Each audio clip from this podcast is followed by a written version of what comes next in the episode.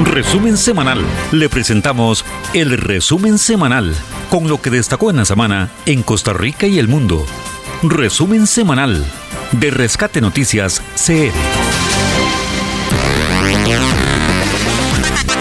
Gracias, muy pero muy buenos días. Iniciamos el resumen semanal de Rescate Noticias, temas que a lo largo de la semana han sido noticia tanto a escala nacional como internacional.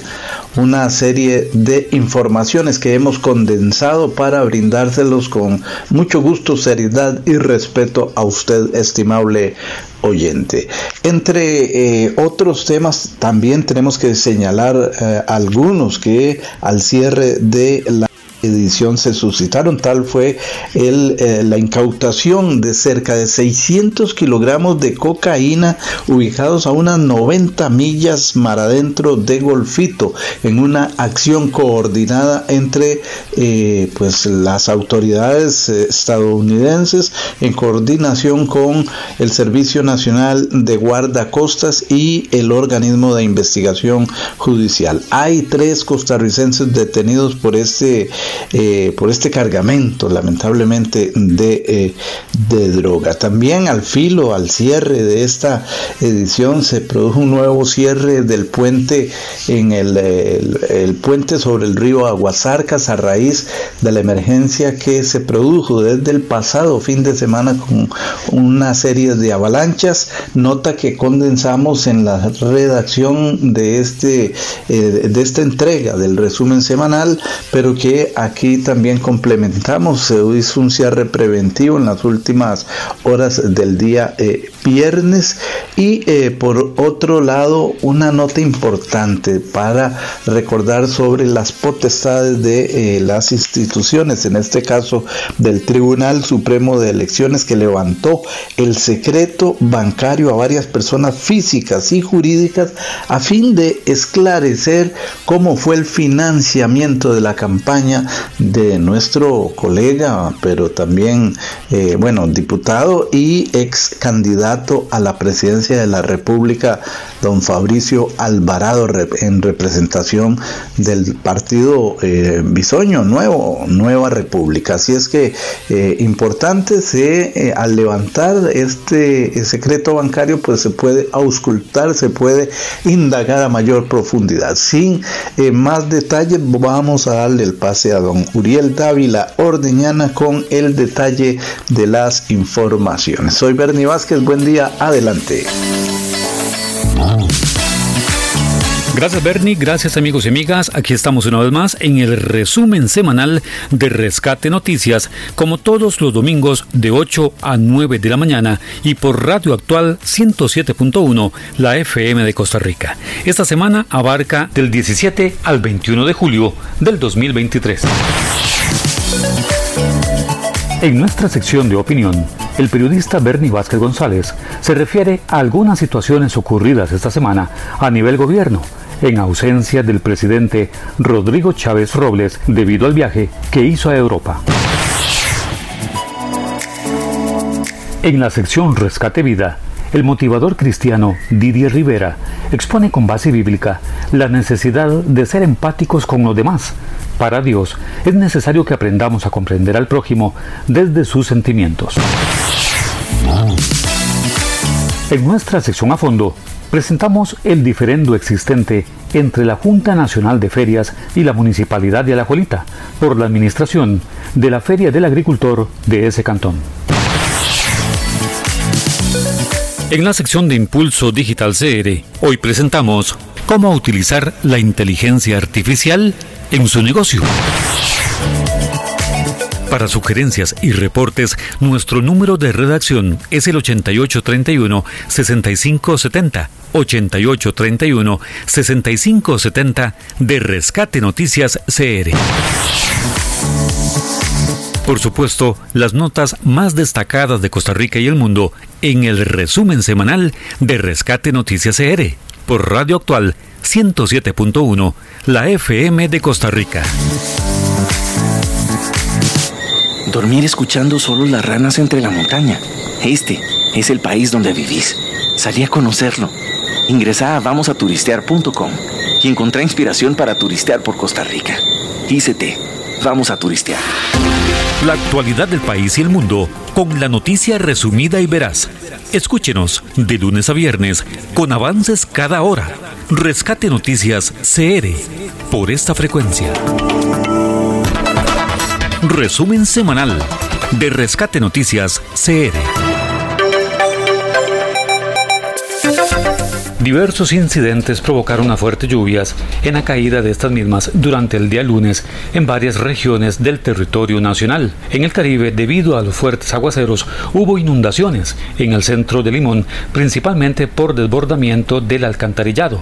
Esta situación provocó daños en las instalaciones del principal hospital de la provincia, el Tony Facio, dado que varios sectores resultaron anegados con el consecuente caos en la atención de los usuarios. También hubo incidentes incidentes en Aguasarcas de San Carlos, donde uno de los ríos de esa localidad tuvo una portentosa cabeza de agua que arrastró gran cantidad de barro, palos y piedras.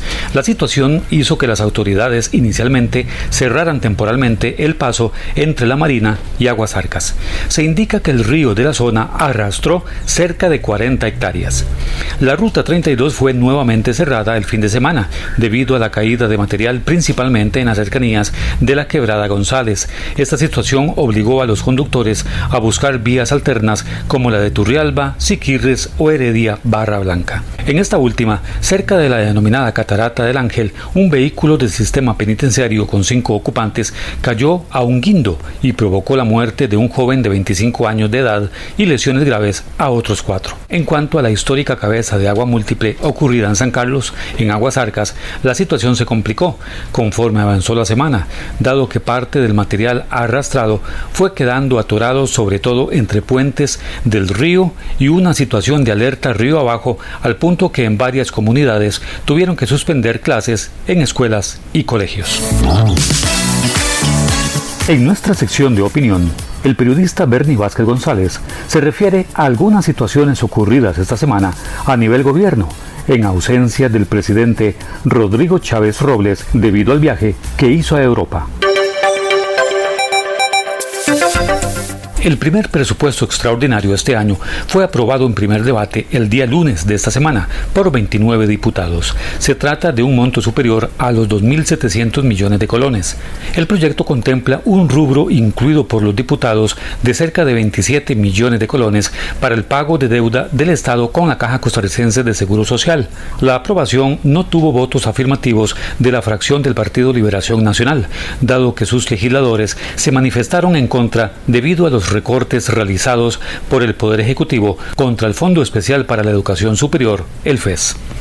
Se espera que esta semana se aprobara el voto de censura contra el ministro de Hacienda Nogui Acosta en relación con la denuncia que hizo en conferencia de prensa el día 19 de enero de este año sobre el llamado megacaso en el que involucró al empresario Leonel Baruch en una presunta defraudación fiscal que a la postre resultó inexistente, dado que el propio Poder Judicial pidió su desestimación. Sin embargo, con cinco votos de los diputados de la fracción Partido Unidad Social Cristiana que rechazaron la moción, no se logró emitir dicha sanción.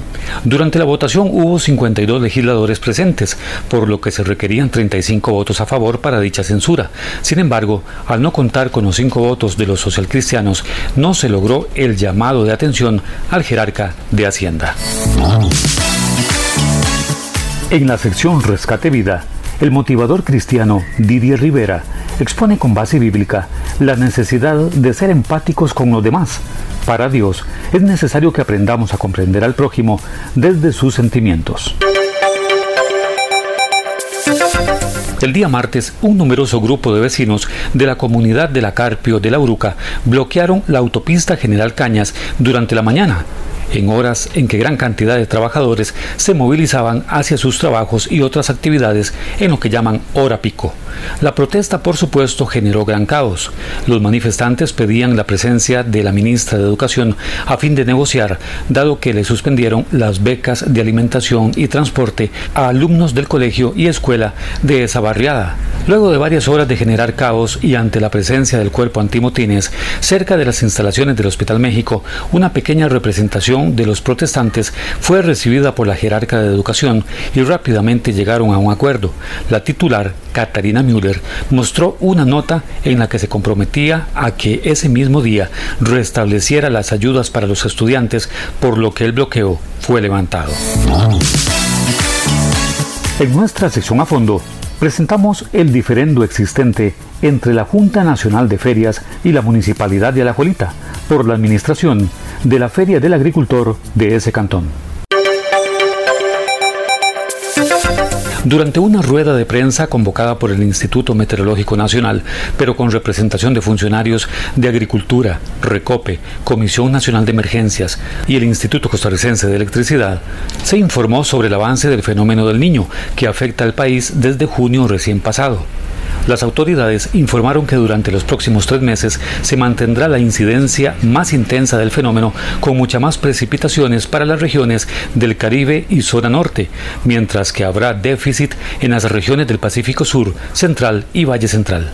Werner Scott, director del Instituto Meteorológico Nacional, recordó que estamos en el periodo y época de huracanes, en la que se considera la formación de 15 tormentas tropicales, de las que 7 serán huracanes. De esas numerosas tormentas, al menos 2 o 3 afectarán el Mar Caribe, con su consecuente riesgo de incidencia sobre nuestro país. En la sección de Impulso Digital CR, hoy presentamos cómo utilizar la inteligencia artificial en su negocio una serie de revelaciones hechas por la ex jerarca del Patronato Nacional de la Infancia, el PANI, y ex ministra de la Condición de la Niñez, Gloriana López Fuscaldo, ante la Comisión Legislativa de Derechos Humanos contra el presidente Rodrigo Chávez Robles y algunos de los funcionarios de gobierno, provocaron revuelo a lo interno del Congreso el día jueves. Fuscaldo dijo que a través de un funcionario de la presidencia, el mandatario le habría pedido tener un trato especial para el caso de varios familiares del conocido empresario Leonel Baruch, que está bajo la supervisión técnica del PANI. También indicó que recibió amenazas y malos tratos del mandatario y que fue presionada a renunciar tanto por él como por la vicepresidenta Mari Munive. Indicó que le ofrecieron una embajada en un país suramericano a fin de que renunciara. Fuscaldo fue señalada a raíz principalmente del manejo que hizo la institución en el caso de la niña Cabril, desaparecida el día 9 de abril en Cervantes de Cartago, caso que ya tenía expediente en el PANI. Pero también durante la función de Fuscaldo hubo otros hechos que dejaron mala calificación para la entidad encargada de velar por los infantes. En nuestra sección de opinión, el periodista Bernie Vázquez González se refiere a algunas situaciones ocurridas esta semana a nivel gobierno, en ausencia del presidente Rodrigo Chávez Robles debido al viaje que hizo a Europa. El día viernes trascendió la suspensión de cinco nuevos funcionarios de la Caja Costarricense de Seguro Social, esta vez en relación con la compra del edificio Océano, ubicado en Sabana Norte y negociado en el 2020. Se critica que la Caja Costarricense de Seguro Social lo adquirió con un sobreprecio, dado que no contaba con instalación para Internet y requería una serie de reparaciones onerosas. Aún así, la caja pagó cerca de 4,5 millones de dólares y para ponerlo a funcionar había que gastar cerca de 1,2 millones de dólares para que estuviera funcionando.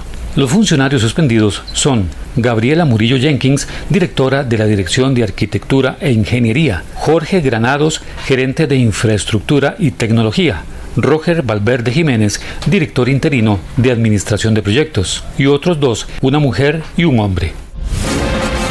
En el resumen semanal de Rescate Noticias, la información internacional. En el ámbito internacional, Irán se cuece a temperaturas inhumanas a 67 grados. Refrescarse un poco en medio de la ola de calor. El termómetro marca 45 grados centígrados y sigue subiendo. Los habitantes de la capital iraquí buscan alivio en el centro acuático de Bagdad, un lujo que no todos pueden disfrutar. Para Ahmed y su familia, una manguera es la única salvación contra el agobiante calor. Hace mucho calor, no hay electricidad y no podemos permitirnos ir a la piscina, así que no tengo más remedio que refrescar así a mis hermanos hasta que vuelva la electricidad. La red de suministro eléctrico está totalmente deteriorada y las olas de calor en el país ponen aún más al límite el precario sistema. Quienes pueden se gastan cientos de dólares al mes en generadores privados para suplir las deficiencias de la infraestructura. Y no solo los humanos buscan mantenerse frescos. En este local de mascotas, los generadores son esenciales para mantener vivos a los animales. Las temperaturas son muy altas, sobre todo en Bagdad. Estos animales son importados de Europa y no aguantan nuestro clima. Sin aire acondicionado es imposible. Y puede empeorar aún. Se espera que las temperaturas alcancen los 48 grados centígrados en los próximos días.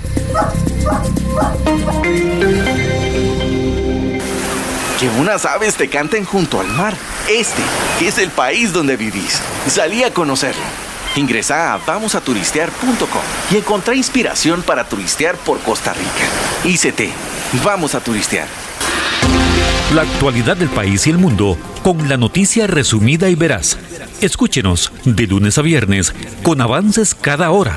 Rescate Noticias CR por esta frecuencia. Resumen semanal de Rescate Noticias CR. Presentamos Rescate, Vida, Vida.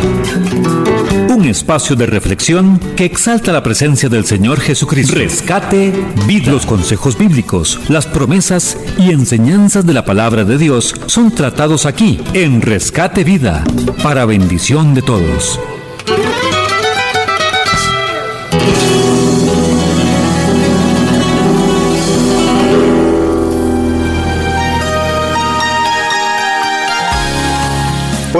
Mi nombre es Didier Rivera, consejero cristiano. Hoy quiero compartir con ustedes el tema de la empatía. En Miqueas 6:8, el profeta nos dice sobre las cosas que Dios espera de nosotros. La lectura dice así: Pero ya Dios les ha dicho lo que es mejor que puedan hacer y lo que espera de ustedes. Es muy sencillo, dice Miqueas. Dios quiere que ustedes sean justos los unos con los otros, que sean bondadosos con los más débiles y que lo adoren como su único Dios. Cuando uno analiza este pasaje se da cuenta que hay como una división eh, sobre lo que Dios está esperando. Hay, Dios está esperando que nosotros lo adoremos, que lo busquemos a Él, que rindamos culto a Él, pero también Dios está esperando que nosotros seamos benévolos con otros. Hay una palabra que está muy de moda hoy en día, pero la practicamos muy poco. La gente, grandes este, eh, eruditos, predicadores, nos hablan sobre la empatía, pero sin embargo, lo vertiginoso de la vida cotidiana no nos permite ser tan empáticos como deberíamos de ser con nuestros semejantes. Hoy en día podemos ver cómo eh, la gente pierde el control muy fácilmente unos con otros y se levantan y hay hasta asesinatos porque no hay una tolerancia al otro, un respeto al otro. Y es que cuando nosotros vamos a la definición de empatía, Dice que, dice que la empatía es la capacidad de comprender los sentimientos y emociones de los demás, basado en el reconocimiento del otro como similar. O sea, yo reconozco y respeto los sentimientos y las emociones de los otros. Yo entiendo que los otros están pasando por situaciones que tal vez yo no las estoy conociendo y les provocan tener ciertas conductas que a veces podrían ser difíciles de interpretar pero como yo empiezo a reconocer esas conductas y las acepto sabiendo hoy son ellos los que están pasando por la situación por la que los obliga a actuar de esa manera, a lo mejor el día de mañana puedo ser yo. Y eso me hace volcarme en respeto y tolerancia hacia esas otras personas, porque la empatía nos permite ver las cosas desde la perspectiva del otro en vez de la nuestra, porque cuando en un momento determinado nosotros podemos ver que hay una persona que está pasando por una situación difícil que lo lleva a estar en depresión, que lo lleva a estar triste o por otro lado, tal vez estar eh, muy molesto, con cólera, con enojo, pero nosotros empezamos a utilizar la empatía y nos damos cuenta que no es solo la depresión o no es solo el enojo, sino que hay cosas más profundas que yo debo tolerar en este momento por las que él está pasando. El respeto por la situación, por la conducta que ese otro semejante a mí, pero que está en una situación distinta, está pasando. Y cuando yo entiendo esta, esta, empiezo a meter dentro de mi cabeza que debo entender a los demás desde la situación que ellos pasan y no desde el momento en que yo estoy, empieza a darse un respeto. Y es que es necesario y el respeto se establece desde el amor. Y Jesús es muy enfático en esta parte del amor. Jesús siempre enseñó a sus discípulos que había que amar al prójimo, había que amar al semejante. Y el, apóstol Juan en su carta, en su primera carta, en el capítulo 4, versículo 20, dice que si alguno dice que yo amo a Dios y aborrece a su hermano, es mentiroso. Vean ustedes qué fuerte cuando uno no demuestra el amor hacia el hermano, porque sigue diciendo, el que no ama a su hermano, a quien ha visto, ¿cómo puede amar a, Dios a quien no ha visto? Y sigue él diciendo, y por eso tenemos este mandamiento, que el que ama a Dios ame también a su hermano. El amor se manifiesta de diferentes formas. La empatía es una forma de amar a otros, entenderlos. Tal vez nosotros no, no, estamos pasando por una situación complicada como le está pasando él pero, o ella, pero nosotros podemos tener ese oído atento a la necesidad, al deseo él de comunicarse y contar. Muchas veces la gente no quiere que alguien le resuelva, simplemente que alguien lo escuche. Y esa posibilidad de escuchar puede traer que esa persona que está ansiosa, que está estresada, se relaje tal vez. El simplemente escuchar al otro y un simplemente aquí estoy, no simplemente o no solamente decirlo aquí estoy, sino hacerse presente. Eso puede venir a fortalecer a la otra persona y saber que tiene alguien en quien contar, con quien contar, con quien desahogarse, a quien contarle sus cosas. Lo más importante de todo es que nosotros demostremos ese amor, el amor, ese mismo amor que Dios ha puesto en nosotros. Ese, eh, eh, porque Dios es un Dios de amor y Él quiere que nosotros nos manifestemos a otros. Así que permitámonos ser empáticos, entendamos al otro no desde mi lugar, sino desde el lugar por el que ellos están pasando en este momento. Simplemente escuchar es una forma de amar.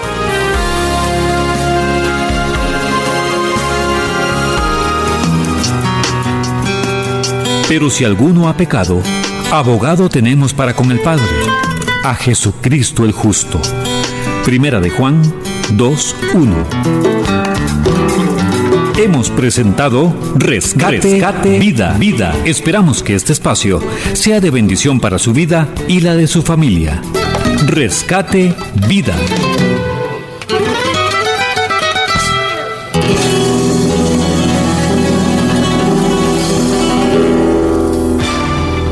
Ahora, ahora, nuestra opinión.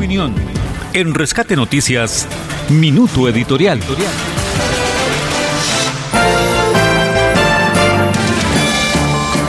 Gracias. Hoy queremos referirnos a eh, algunas situaciones, eh, de, por supuesto, de interés eh, informativo, de interés público que han ocurrido esta semana en ausencia del presidente de la República, quien anunció su ya cuestionada gira a Europa, que para algunos ha sido una oportunidad para aprovechar e ir a visitar a, a los suegros y algunos inclusive han pedido que una investigación de este viaje a Europa del mandatario. Menciono al presidente porque en ausencia se han dado nuevas renuncias en eh, puestos de jerarquía del gobierno, inclusive volvió, eh, hubo otra renuncia de un gerente en la Caja Costarricense del Seguro Social, pero eh, queremos referirnos puntualmente a, no a una renuncia, sino a la destitución que ya fue conocida de Gloriana López Fuscaldo como jerarca del PAN y ministra, ex ministra de la condición de la niñez. Porque ella compareció ante la Comisión de Derechos Humanos del Congreso esta semana y eh, profirió manifestaciones, eh, diríamos que con una alta intensidad y podrían considerarse muy delicadas.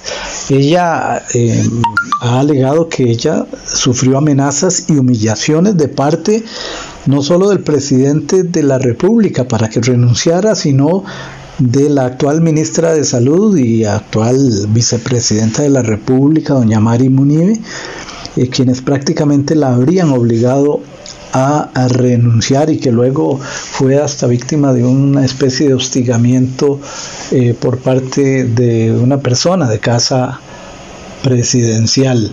Eh, debemos indicar que López Fuscaldo dijo que el presidente inclusive le ofreció una embajada en un país suramericano para que renunciara. Y a ella pues se le criticó como jerarca del PANI eh, una serie de casos en donde la acción del PANI no ha sido eficiente, entre ellos el caso de la niña Cambridge que desapareció el 9 de abril en Cervantes de Cartago, pero otros casos en donde se ve que el accionar del PANI no ha sido el mejor. El PANI se ha criticado ya durante muchos años. Y bueno, doña Gloriana López Fuscaldo aprovechó esa comparecencia ante los diputados eh, para, pues, igual que otros funcionarios, pues hablar de mal, mal del gobierno, del gobierno al cual pertenecieron, estuvieron. Cualquiera diría que es más fácil criticar al gobierno si ya estás fuera de él que estando adentro. Estando adentro hay una relación de subordinación, ella era una subalterna del presidente y y bueno, es más fácil poder hablar, apelar a la libertad de expresión desde afuera que desde adentro, a costas, porque si no es a costas de su puesto, como es, se estila en nuestro país. Ustedes van a un consejo de gobierno los miércoles y, ven esa relación eh, persona a persona entre el presidente y los ministros y, y no sé, pero a mí me recuerda a veces aquella relación de poder en algunos grados de la primaria y secundaria donde para no enojar a la profe o a la maestra, mejor, mejor bajo la cabeza. Bueno, eso es lo que hemos percibido, yo lo he percibido ahí en el auditorio, en algunos de los miércoles que he asistido a, a la conferencia de prensa después del Consejo de Gobierno. Y eso no está bien, eso no está bien, porque es a lo que nos queremos referir. El presidente de la República hizo esta gira esta semana y tuvo que comillas, y luego la cierro, codearse con altos dignatarios, altos funcionarios de diversos países en Europa, el viejo continente donde se supone que está la crema innata de la cultura o la civilización humana. También en Europa hemos encontrado desastres, crímenes en serie y todo esto, pero si hablamos de personas refinadas, pensamos, no sé, en Francia, París, etcétera, en Europa. Esperemos que a su regreso el presidente no creo que vaya a cambiar su, estilo. Ese estilo entre lo autoritario y lo, diríamos, eh, irónico y falto de respeto que ha evidenciado en muchas de sus actuaciones en público. Pero esperemos que la haya refinado. Ya hubo eh, mediciones del presidente, si bien mantiene la popularidad y muchos dicen este es el presidente que necesitamos, eh, también hay una valoración en cuanto a su manera de tratar con las personas, eh, con la mayoría, es decir, que tienen un rango menor que él. Y eso no está bien, hay, hay, un asunto de respeto. Esperemos que esa diplomacia que ha tenido que mostrar, esa fineza, esa cordialidad, esa sociabilidad en Europa, se le plegue de tal manera que haya cambiado y que venga con un nuevo comportamiento. Ojalá no me hagan una cajita blanca como las que hacía Miguel Ángel Agüero, eh, pero eh, si no, le van a salir algunos funcionarios. Pienso que doña Gloriana López Fuscaldo, ex del PANI, es una mujer valienta, porque ella fue la única que en medio de una rueda de prensa prácticamente se le paró al presidente. Ella no agachó la cabeza y mamita, cuidado, me dice más porque de una vez la destituyo. No ocurrió en ese momento, pero ocurrió semanas después. Eh, esperemos que no siga así esta situación. En nuestro país, si bien hay muchos errores y ha habido corrupción y la hay todavía, y este gobierno, ¿quién quita y no le salga por ahí eh, algún punto negro? Que de por sí, si hacemos una valoración exhaustiva de los proyectos y programas, nos damos cuenta que este gobierno no es un gobierno de mayor interés social, un, gobierno con proyectos sociales que están llegando, inclusive hasta hace unos meses se hablaba de que no se había otorgado ni una sola vivienda de interés social consten que no estamos apoyando ese Estado paternalista que lo que ha hecho en mucho ha sido crear eh, familias con jefes de familia vagos y hasta delincuentes que no trabajan y se acostumbran a vivir en tugurios y a vender su casita de interés social para tener platita para unas semanas o meses y luego volver al mismo estado de casi indigencia o de ser miserables. No votamos por eso. Pero sí el Estado, el gobierno, debe velar por los diferentes estratos de la sociedad. Y aquí hay un estrato muy marcado, no solo de pobreza, sino de extrema pobreza, al cual hay que estarle atendiendo para mitigar un poco su situación con programas sociales. Y este gobierno hasta el momento no se ha mostrado como un gobierno eminentemente eh, social de ayuda. Queremos un Estado, un gobierno humanista, no queremos un Estado que, sea paternalista, que, cree, que sea alcahuete. Pero eh, ahí vendrán las valoraciones en vivienda. Bueno, hace unos días tuvo que renunciar la ministra, habría que hilar un poco fino y conocer qué propuso ella que no le aceptaron y prefirió irse, etcétera. Y el caso ahora de Gloriana eh, López Fuscaldo, que viene a explayarse en la eh, eh, manifestación que hace ante la Comisión de Derechos Humanos en el Congreso de lo que vivió a lo interno del Poder Ejecutivo como una subalterna más de don Rodrigo Chávez Robles. Don Rodrigo, tenemos que limar asperezas, tenemos que respetar para ser respetado. Por supuesto que usted es el primer ciudadano de este país, pero todos nos merecemos respeto. Hasta aquí este comentario en el marco del resumen semanal de Noticias. Soy Bernie Vázquez, adelante. Que la mañana te despierten los monos aulladores. Este es el país donde vivís. Salí a conocerlo. Ingresa a vamosaturistear.com y encontrá inspiración para turistear por Costa Rica. ICT, vamos a turistear. La actualidad del país y el mundo con la noticia resumida y veraz. Escúchenos de lunes a viernes con avances cada hora. Rescate Noticias CR por esta frecuencia. Resumen semanal de Rescate Noticias CR. A fondo, la opinión de nuestros invitados en los temas de actualidad. A fondo, comentarios, artículos editoriales, análisis y discusiones en A fondo, Rescate Noticias CR.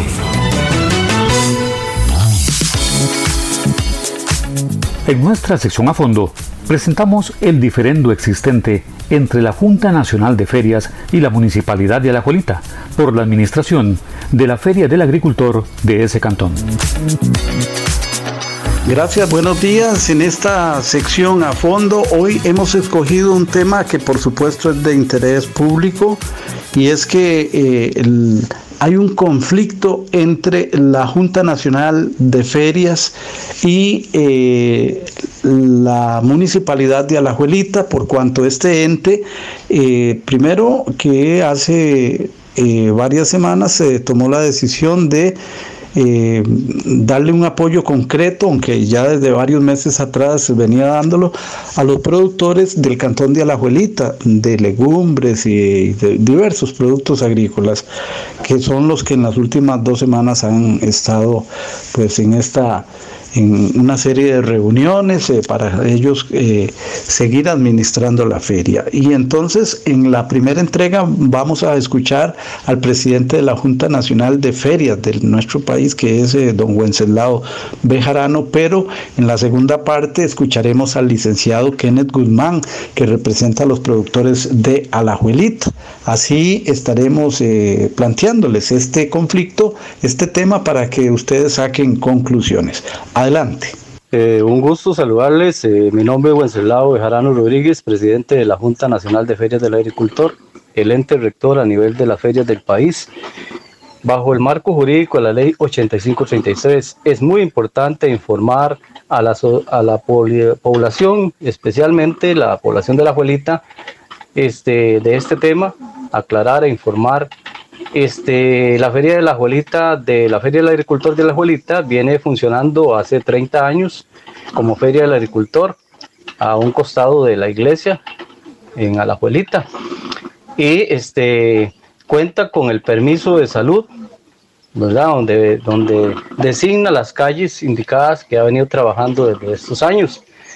En, los últimos momentos, eh, la municipalidad o el alcalde eh, ha querido que esta feria del agricultor, este, la administración pase a un centro agrícola que hace poco crearon, ¿verdad? De Alajuelita.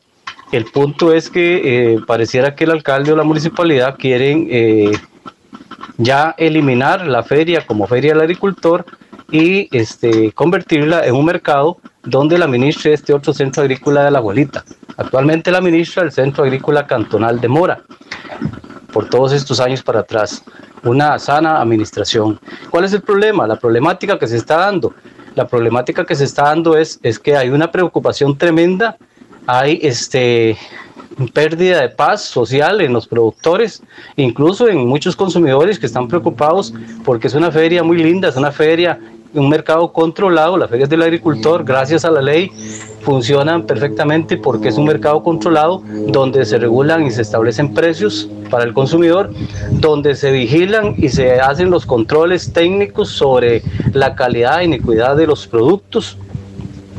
Entonces es una feria donde hay este, protección al consumidor, donde hay protección al productor, no es, no es administrar por administrar una feria como que lo quiere la municipalidad la abuelita o el alcalde, es quitarle la administración al centro agrícola de Mora para dárselo a un centro agrícola que no está este, en regla, que no está eh, afiliado a la confederación, que es el ente superior, que nunca ha solicitado al ente administrador, eh, al comité regional ni al programa nacional la administración de la feria. Entonces, eh, pareciera a todas luces que a la municipalidad o al alcalde lo que le interesa es eliminar la feria como feria del agricultor y convertirla en un mercado y dársela a esta, a esta organización, este, eh, privatizarla ya sin ley, que funcione como un mercado libre, donde no se regulan los precios, donde no hay garantía de la, de la producción que van a recibir nuestros eh, consumidores.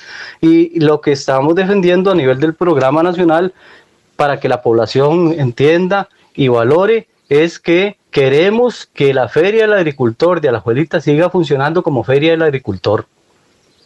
Lo único que la Feria del Agricultor no tiene es el visto bueno del Consejo Municipal y ahora mucho menos lo va a tener porque pareciera que a todas luces la municipalidad lo que quiere es a toda costa coger este mercado y privatizarlo, convertirlo en un mercado. Lo que les interesa es el dinero, pero a nosotros más que el dinero nos interesa que el mercado esté controlado, que sea visualizado, que es un mercado donde hay deberes y derechos, donde hay protección para, los, para todo el mundo, ¿verdad? Donde hay debidos procesos si alguien actúa mal.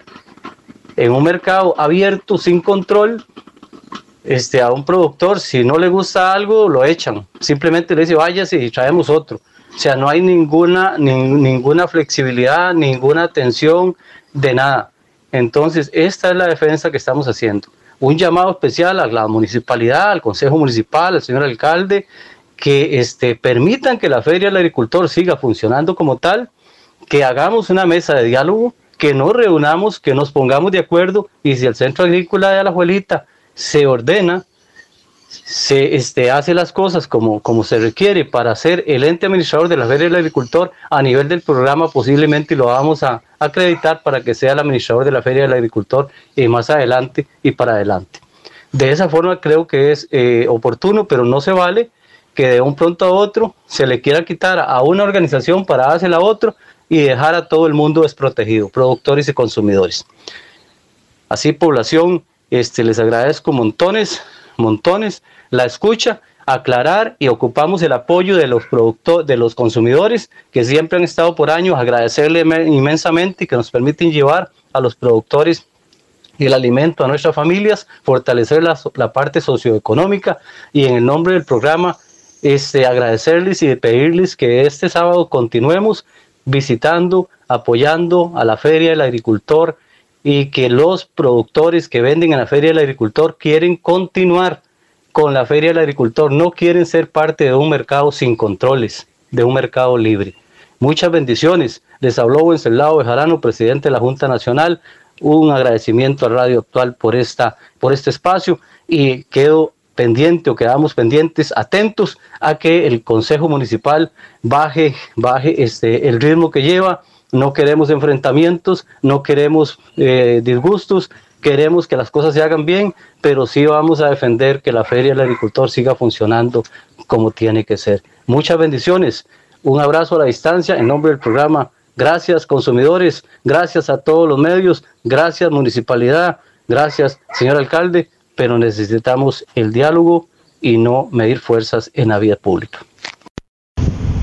Bueno, y sobre este tema de la feria eh, del agricultor de Alajuelita y las palabras que ha emitido don Wenceslao Bejarano, eh, queremos que el licenciado Kenneth Guzmán, quien es vecino de Alajuelita, se refiera al tema, el que está bastante eh, actualizado. a grandes rasgos, ¿ha conocido usted la posición del representante de la Junta Nacional de Ferias del Agricultor? ¿Qué tiene que decir al respecto? Buenas, buenos días, gracias por, por el espacio.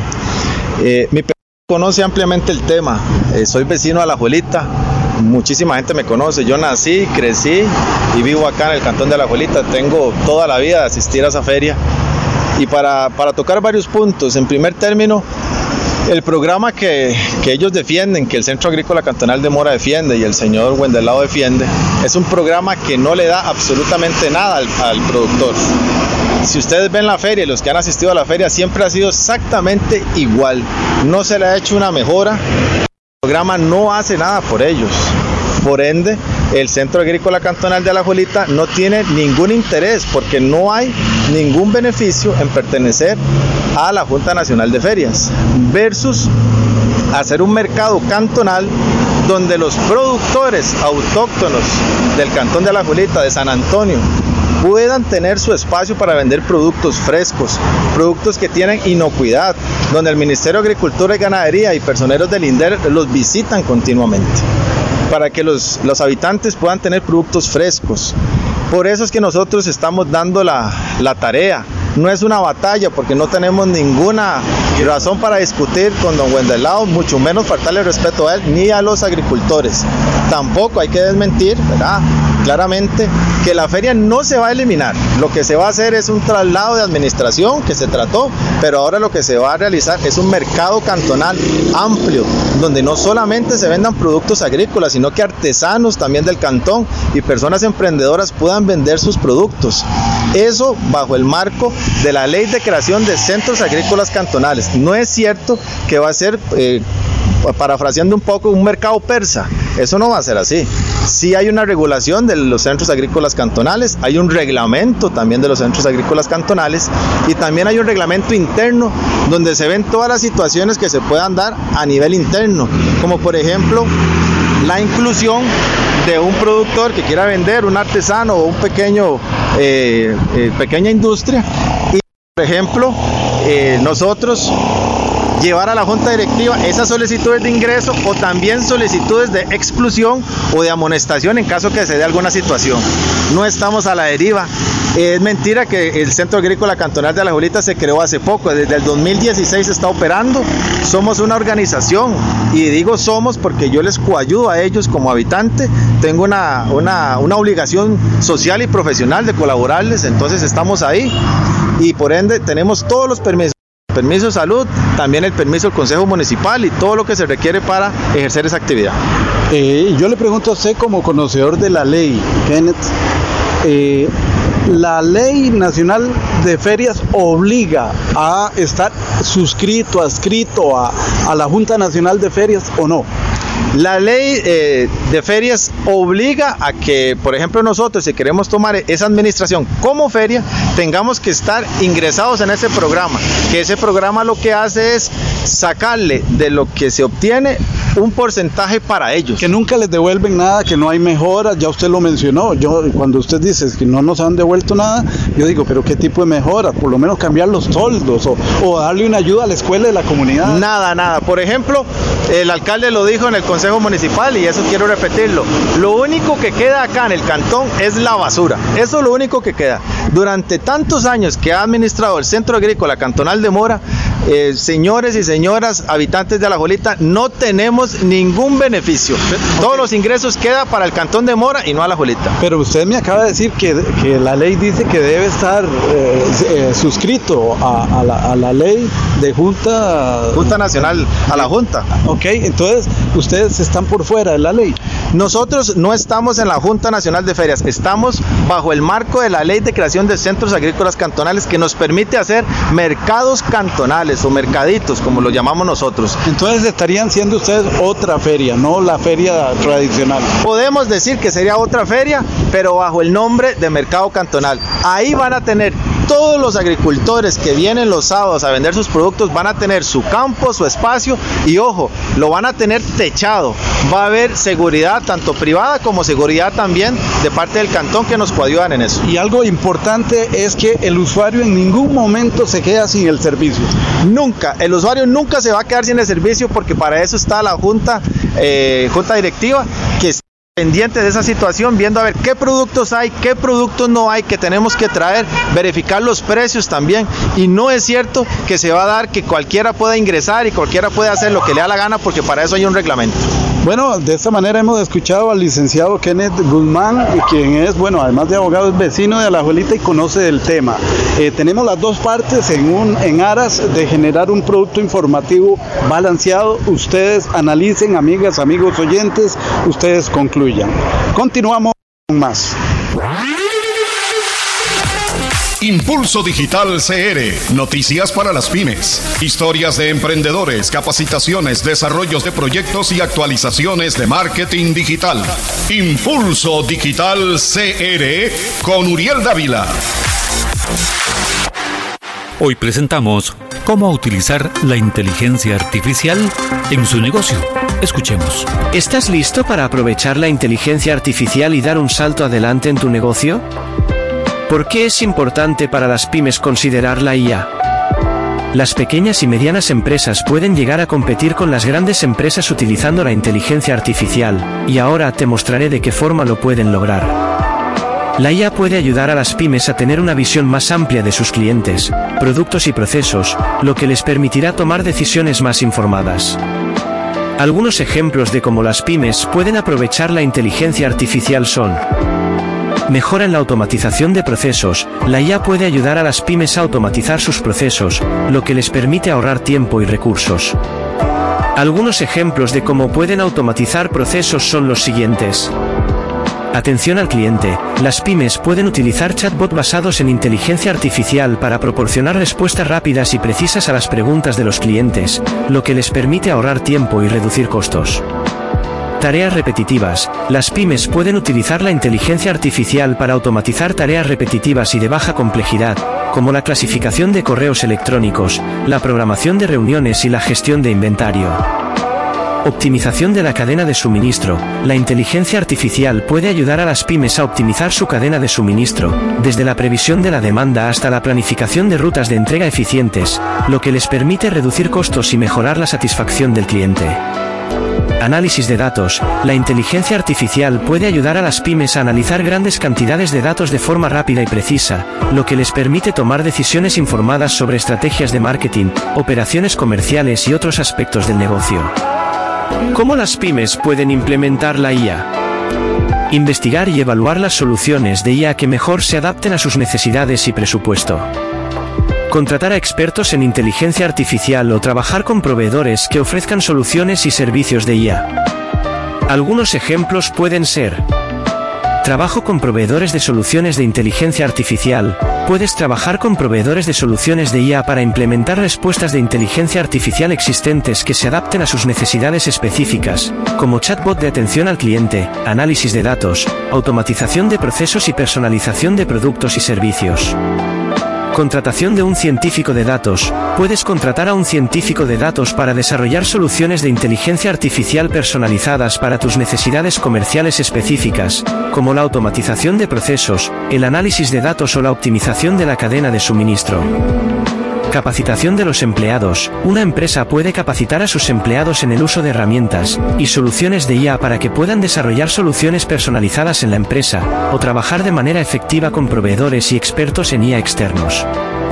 En resumen, la inteligencia artificial puede ser una herramienta valiosa para las pequeñas y medianas empresas por todas las herramientas que ofrecen y el abanico de oportunidades que éstas le pueden ofrecer a tu negocio. Bueno, todo esto y más como generar más confianza con un perfil de empresa, intercambiar información de forma más rápida y directa con los usuarios que son posibles clientes, tener con ellos una comunicación de manera más segura, facilitar la comunicación interna de la empresa, enviar mensajes de forma automatizada y diseñar respuestas rápidas, trabajar con una amplia variedad de formatos, mejorar la experiencia de marca y un sinfín de beneficios más que le permite esta aplicación. Gracias amigos y amigas, hasta la próxima en un nuevo podcast de Impulso Digital CR. Impulso Digital CR.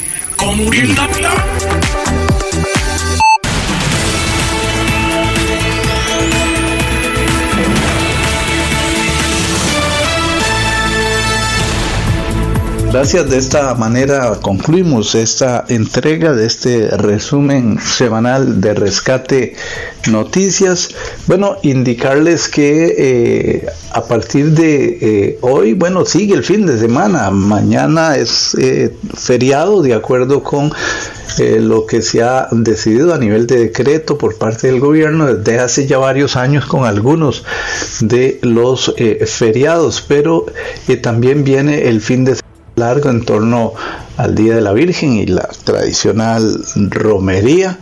Y eh, bueno, luego tendremos eh, el Día de las Madres que cae el día martes 15 eh, de agosto. Entiendo que también habrían corrido un día antes, sería el lunes 14, pero en fin, eh, la idea de estos fines de semana es para reactivar la economía, para que también usted pueda disfrutar más. No siempre hay que tener muchos recursos para ir a disfrutar. Hay lugares donde eh, a un precio bajo y en algunos otros hasta de manera gratuita. Usted puede ir a ambientes seguros, donde puede generar salud para usted, su familia, que lo disfruten, Dios les bendiga. Hasta pronto. Resumen semanal. Le presentamos el resumen semanal con lo que destacó en la semana en Costa Rica y el mundo. Resumen semanal de Rescate Noticias CR.